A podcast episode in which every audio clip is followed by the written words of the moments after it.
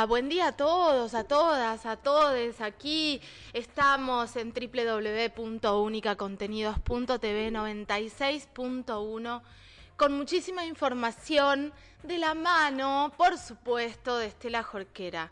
Tenemos mucho para charlar. Antes de, comenzar el programa quiero mandarle un abrazo enorme a nuestra gran compañera, amiga, eh, luchadora, super guerrera, la directora de Red por la Infancia, Paula Bachter, que mañana va a ser distinguida en, en la ciudad de Buenos Aires como ciudadana ilustre por el trabajo que hace desde Red por la Infancia. Una fundación que trabaja muchísimo y que además echa luz sobre temas que, que muchas veces no tenemos tanta data, ¿no?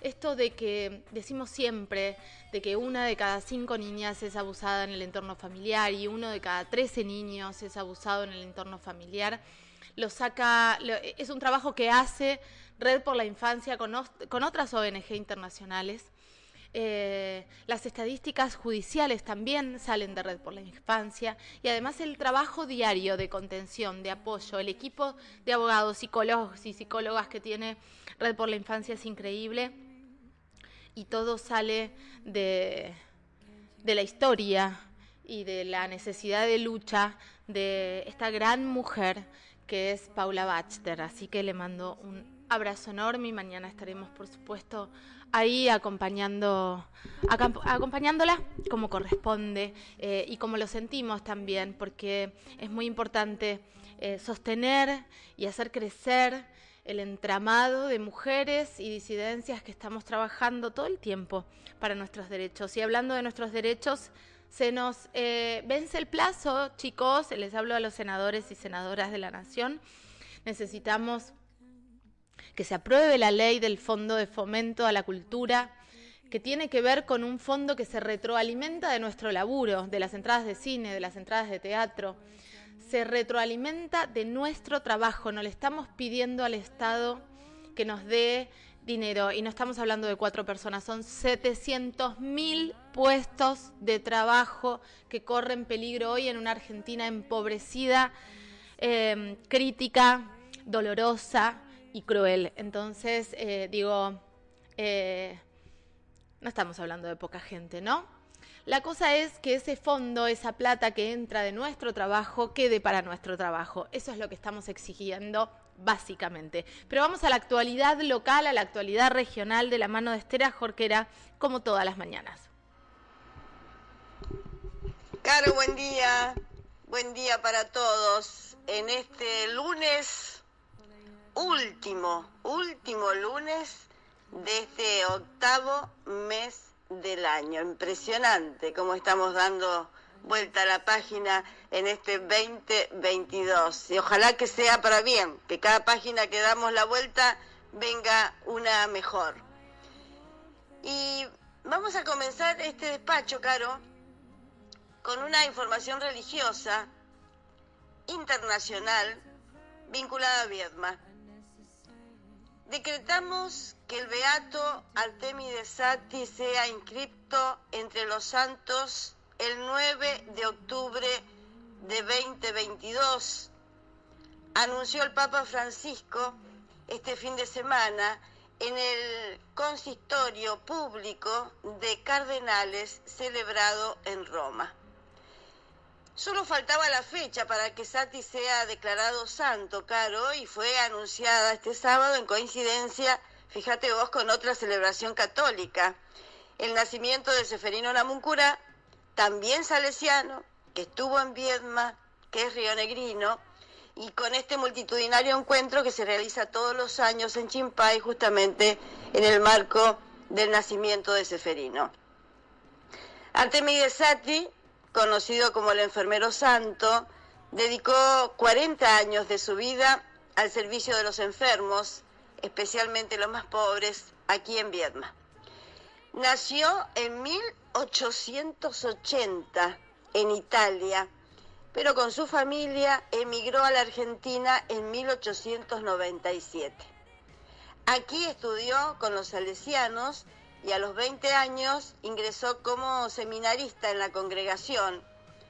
Enfermó de tuberculosis, y en 1902 fue enviado al Hospital Salesiano de Viedma. Aquí pidió a la Virgen María Auxiliadora la curación y prometió entregar toda su vida al cuidado de los enfermos.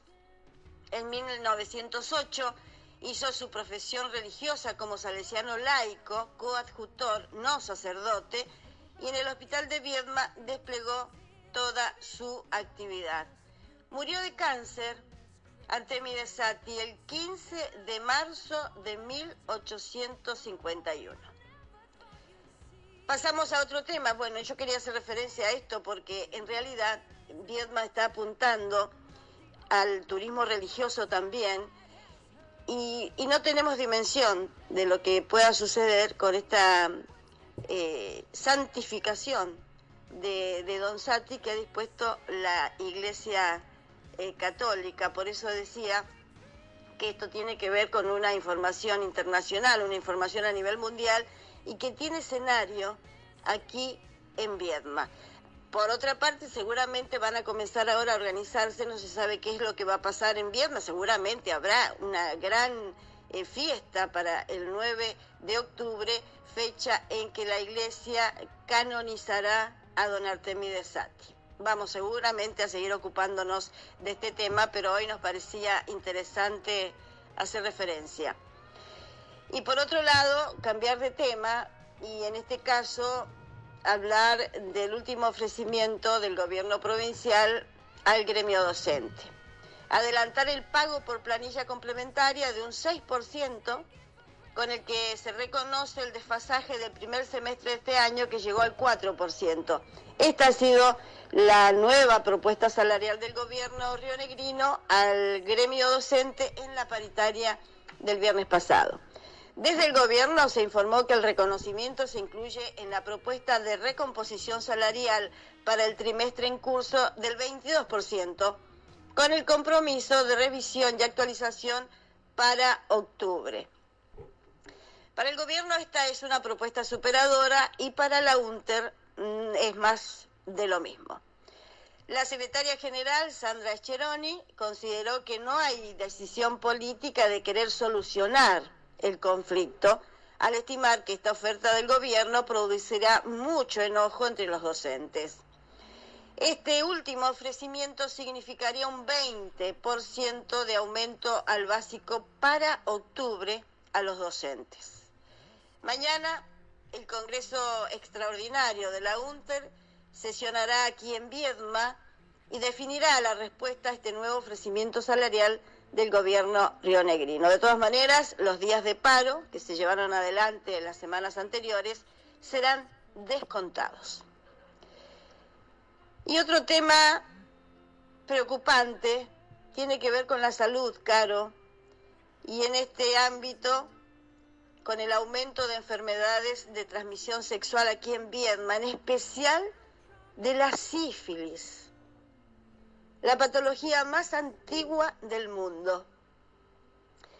Desde el Hospital Sati se han profundizado las medidas para reforzar la prevención y la detección de casos, pero esto no es suficiente, es imprescindible que se sumen otros sectores como la educación, por ejemplo, para generar la conciencia del cuidado, porque tanto la sífilis como el VIH se pueden evitar con el uso del preservativo a la hora de tener relaciones sexuales. Y esto es importantísimo que se empiece a informar y a generar conciencia desde la misma educación en los niños.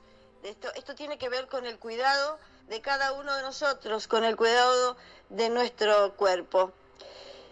De todas maneras, eh, Caro, en los últimos días la preocupación aumentó ante un hecho específico que tiene que ver con el nacimiento de un bebé con sífilis, producto de esta transmisión directa de madre a hijo. Hacía ocho años que esto no sucedía en el hospital Sati. Y si bien la sífilis no solo se puede prevenir, sino tratar y curar, en una criatura las consecuencias pueden ser muy graves. Por esto el llamado de atención y la necesidad de que se sume no solo salud en toda una campaña para reforzar el sentido de la prevención de enfermedades de transmisión sexual como esta. Quería hacer referencia, creo que es importante que nos sumemos todos a este tipo de campañas y especialmente apuntar a los más chicos porque desde allí creo que se genera una gran cadena para llegar a los adultos donde generar hábitos o cambiar, modificar hábitos eh, es mucho más difícil y también con el hábito sin duda viene la conciencia. Es todo por hoy, Caro. Buen comienzo de semana para todos. Será hasta mañana. Bueno, pasaba Estela Jorquera como todas las mañanas con un montón de información y esto que hablaba de la sífilis lo hemos abordado varias veces con Nelly Costa, titular del Galpón, eh, donde además te cuento que es muy fácil el test rápido, obvio. Tenemos que, eh, apuntar a la prevención, al uso del preservativo, eh, pero si tuviste una relación no cuidada, eh, si tuviste relaciones no cuidadas, eh, al galpón, te hacen un test rápido que dura 15 minutos, te pinchan un dedo y listo. A mí me pasó hace muy poco que estuve en una relación donde eh, sentía algún tipo de, de, desconfianza y además terminé no cuidándome. Entonces un día me agarró un ataque. Recuerdo que viajaba de Buenos Aires a Viedma y la llamé a Nelly Costa y le digo, Nelly, necesito hacerme todo ya, estoy con un ataque, no sé. Tardé 15 minutos, me hice VIH y sífilis en ese momento. Em, y, y, está buenísimo poder tener el diagnóstico. Además, lo que sucede en el galpón es que hay, una, hay un acompañamiento. Digo, tener el diagnóstico yo tuve eh, diagnóstico negativo y me fui feliz, pero si te da diagnóstico positivo, hay un acompañamiento y también esto de derribar mitos. Hay mucho tabú con las enfermedades de transmisión sexual. Eh, entonces tenemos que empezar a derribar mitos. El VIH es una enfermedad crónica eh, que vos estás medicado, medicada y tenés una vida normal, longeva donde, donde solamente tenés que tomar la medicación y tener hábitos saludables. Y la sífilis se cura básicamente con penicilina, como decía Estela, es una de las enfermedades más antiguas eh, y hay un y hay un eh, una suba de números en todo el país enorme. En Viedma lo venimos hablando desde hace mucho tiempo. Vamos con un poquito de música, qué lindo escucharla Estela todas las mañanas. Qué, qué agradecida estoy de tenerla aquí en Única Contenidos.